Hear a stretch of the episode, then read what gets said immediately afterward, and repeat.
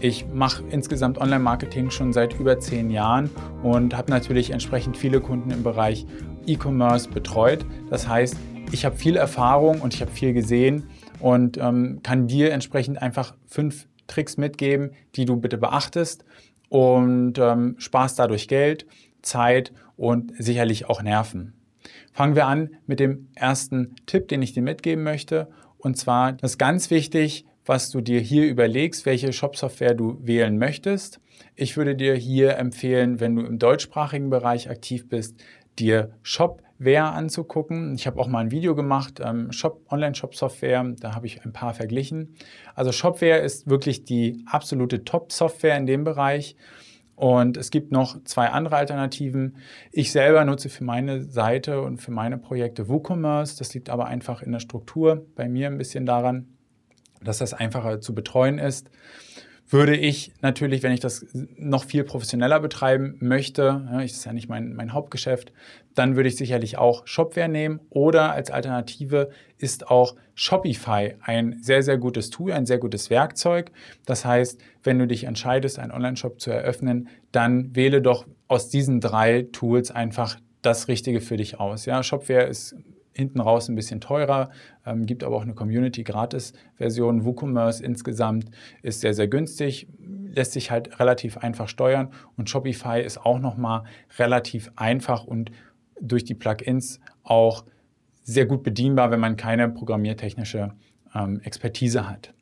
Der nächste Tipp, den ich dir mitgeben möchte, schau, dass du mehr Marketingbudget insgesamt in deinem Projekt frei hast als Budget für die Shop-Erstellung. Ich habe schon viele Projekte gehabt. Dort wurden dann 50.000 Euro insgesamt veranschlagt, Projekt Online-Shop, wofür dann 40.000 Euro in die Erstellung des Online-Shops investiert wurden. Und dann sind halt unterm Strich irgendwo 8000 Euro übrig geblieben für Marketingmaßnahmen. Und ich würde es genau andersrum machen. Probier lieber einen Shop sehr, sehr einfach im ersten Schritt zu erstellen und viel Budget fürs Marketing frei zu machen, weil das ist letztendlich, ich sage mal, kriegsentscheidend. Ja, also das Marketingbudget, wenn es daran dann hapert, wirst du keine Umsätze langfristig erzielen können. Ja, da hilft dir dann der schönste Shop nicht, wenn ihn keiner sieht. Also mach es lieber andersrum und fang an, einen einfachen, kleinen, sauberen Shop zu erstellen, und nimm das Budget erstmal ins Marketing und schau, dass du darüber die ersten Umsätze generierst. Und sobald du siehst, okay, das funktioniert, das läuft, das wird besser, dann kann man sicherlich da nochmal einen größeren Shop hinterherbauen, beziehungsweise den aufrüsten. Wenn du modular arbeitest, wie zum Beispiel mit Shopify oder mit Shopware, dann ist das auch einfach möglich. Der dritte Tipp, den ich dir mitgeben möchte, ist, je nachdem, wie du da rangehst, du kannst natürlich auch, wenn du einfach ähm, online mit E-Commerce Geld verdienen willst, beispielsweise die fertige Infrastruktur von eBay oder beispielsweise Amazon nutzen. Das heißt, du meldest dich dort an, musst keinen Shop mehr sozusagen erstellen, sondern nur deine Produkte einpflegen, dich dann richtig darum kümmern. Und so lernst du auch erstmal so ein bisschen rumherum kennen, was bedeutet es eigentlich, E-Commerce zu machen. Ja, weil das heißt nicht nur einen Online-Shop zu haben, sondern auch Artikel zu verschicken, Kundensupport zu machen, das richtige Pricing zu finden. Ja, das ist ein knallharter Wettbewerb da draußen. Und ähm, das empfehle ich dir auf jeden Fall, dass du erstmal schaust, könnte ich gegebenenfalls meine Artikel auch auf Amazon oder eBay oder anderen Plattformen wie zum Beispiel Etsy, wenn das selbst gebasteltes ist, verkaufen. Ja? Nutze dort die Reichweite. Du gibst zwar ein paar Prozent ab, aber das ist okay.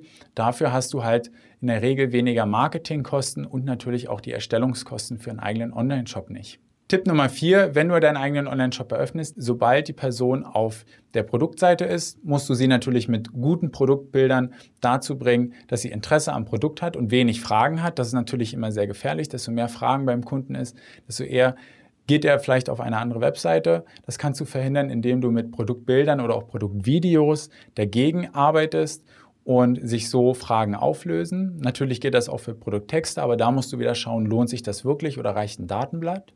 Ja, ein Video sagt ja meist mehr als 1000 Worte oder ein Bild. Ähm, und das andere ist natürlich von dem ähm, von der Produktseite bis hin zum Checkout, also bis zur Dankesseite, dieser Prozess muss wirklich sauber optimiert sein. Das heißt, wenn du deinen Shop ganz einfach und simpel aufbaust und aber trotzdem ein bisschen individualisieren willst, dann leg viel Wert auf diesen letzten Prozess, weil das ist dann der Prozess, wenn jemand etwas in den Warenkorb legt, dann soll der diesen Artikel auch kaufen und soll nicht irgendwo abspringen. Das heißt, Zahlungsweisen, Versandweisen, eine vernünftige und sichere Bezahlweise insgesamt, ein seriöses Auftreten im Checkout sind alle sehr, sehr wichtig, weil am Anfang wird es meist so sein, du hast halt noch nicht die Credibility bzw. das Vertrauen deiner Kunden, dass die, auch wenn du jetzt beispielsweise nicht alle Zahlungsweisen anbietest, dass sie dann trotzdem sagen, hey, das ist seriös und da kaufe ich. Also die beiden Sachen solltest du auf jeden Fall beachten und dort ruhig nochmal die extra Meile gehen und ähm, extra schauen, was du dort machen kannst. Der nächste Tipp, den ich dir mitgeben möchte, schau dir ruhig bei der Konkurrenz einiges, wenn nicht sogar vieles ab. Ja, also wenn ich beispielsweise mit einem Kunden spreche und es dann darum geht, okay, was können wir machen, dann sage ich, schaut doch erstmal, bevor ihr das Rad neu erfindet, bei beispielsweise Zalando. Zalando ist ein riesiger Konzern, der super viel Geld in die Hand nimmt, um herauszubekommen, wie er die Artikel am besten verkaufen kann. Das heißt also, dass ähm, wenn du schauen willst, wie sollte eine Produktseite aufgebaut sein, wie sollte eine Storefront aufgebaut sein, wie sollte ein Checkout aufgebaut sein, auf was legt Zalando Wert, dann ist das in der Regel auf Basis von extrem viel Daten, die Zalando bereits hat, entschieden. Das heißt also für dich, das, was du live gerade bei Zalando oder Amazon oder sonst großen Händlern siehst, Otto, About You, ähm, Cyberport, Notebooks billiger und so weiter, bei diesen ganzen großen Händlern, was du siehst, ist meist das Ergebnis von vielen Testings. Ein Beispiel, Zalando hat getestet, was sich besser verkauft, ob das Foto des Schuhs, den du kaufen willst, eher nach links gucken muss oder eher nach rechts. Sprich, soll die Schuhspitze eher nach links oder nach rechts schauen. Ja, das sind solche Sachen, die kann man als kleiner Händler einfach nicht nachmachen. Ja, aber wenn ich natürlich gucke, wie macht Zalando, das heißt nicht, du sollst komplett die Seite der großen Händler nachbauen, aber du sollst dir gewisse Sachen anschauen und gucken, ob du sie nachbauen kannst. Ja, das heißt aber nicht, dass du sie komplett klonen musst. Das waren jetzt fünf Tipps zum ja, Erstellen eines Online-Shops und ich wünsche noch viel Erfolg und bis bald.